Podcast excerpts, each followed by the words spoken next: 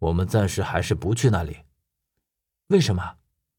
因为我们现在有麻烦了。就在宋说到我们的时候，我感到脚下猛地有什么东西窜了出来，而当他说到麻烦的时候，我的脚已经被什么东西给牢牢的抓住。所以，当他说完这句话的时候，我们的确已经陷入了麻烦当中。从抓在我脚踝上的这种感觉来看，并不是手，所以被起尸抓住的可能性几乎为零。而且，一具尸体从脚下爬出来，那也不可能这么安静。最起码，我身下早已变成了一个窟窿才对。我也已经不可能还这么安安稳稳地站在这里。而且，看宋和十三的清醒，应该也是和我一样。我趁着自己还能说话，就问宋：“这是什么东西？”宋嘘了一声，接着说道：“，是猫的尾巴。”我惊呼道：“猫尾巴！”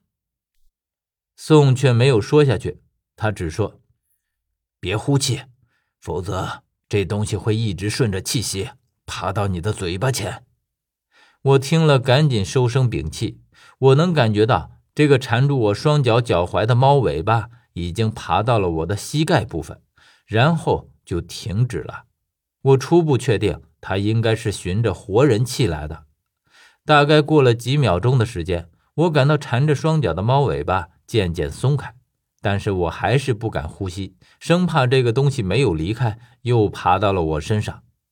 几乎是在同时，我看到身下突然闪烁起一团绿光，竟然是一双双眼睛，而且我们身下有好几十双。我心中不禁感叹：这里怎么会有猫，而且还是活着的？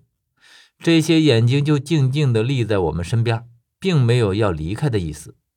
时间一分一秒的过去，我只觉得憋气已经快憋到了极限，心中暗暗着急：这些东西怎么还不走？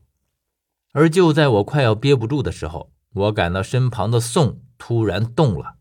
他这一动，我看见身旁的这些绿光顿时一哄而散，也不知道他用了什么方法。然后我才听见他说。好了，他们已经走了。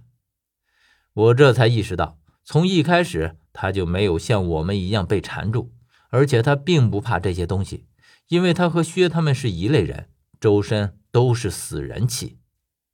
宋解释说：“我只想给你们看看这个东西，这可是一种很邪气的东西。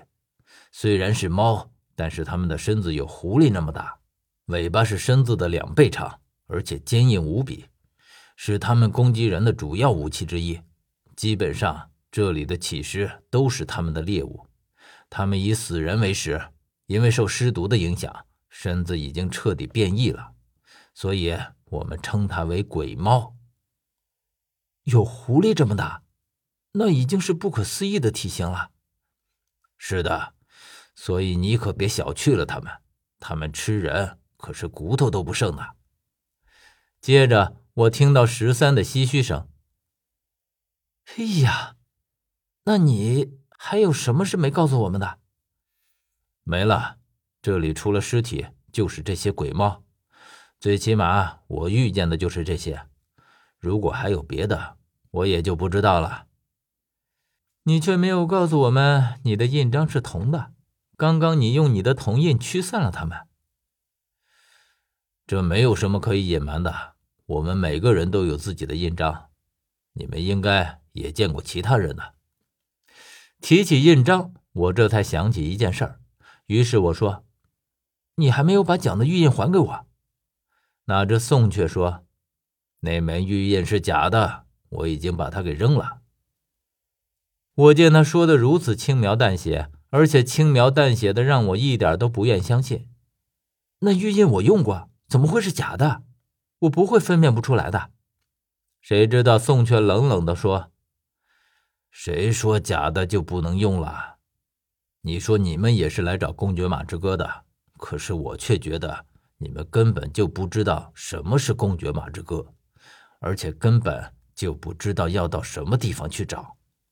讲的印章就是公爵马之歌，除此之外，你们见到的都是赝品。”而且都是讲制造出来混淆视听的仿制品。原来是这样，我的确对贡爵马之歌不是很了解，我只知道这是一种天然形成的血玉，极为罕见。所以在听到宋的说辞之后，我问十三：“十三是这样吗？”可是十三的语气也很茫然。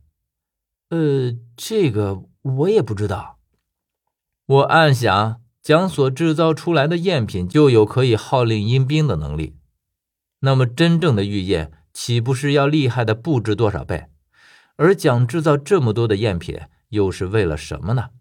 而且还费尽心思的将它藏到玄鸟木的尸体中养着，他们又有什么用途呢？这时候，宋接着说。蒋从来都有很强的野心，现在的蒋自然也不例外。用贡爵马之歌制成的玉液，可以直逼薛的金液。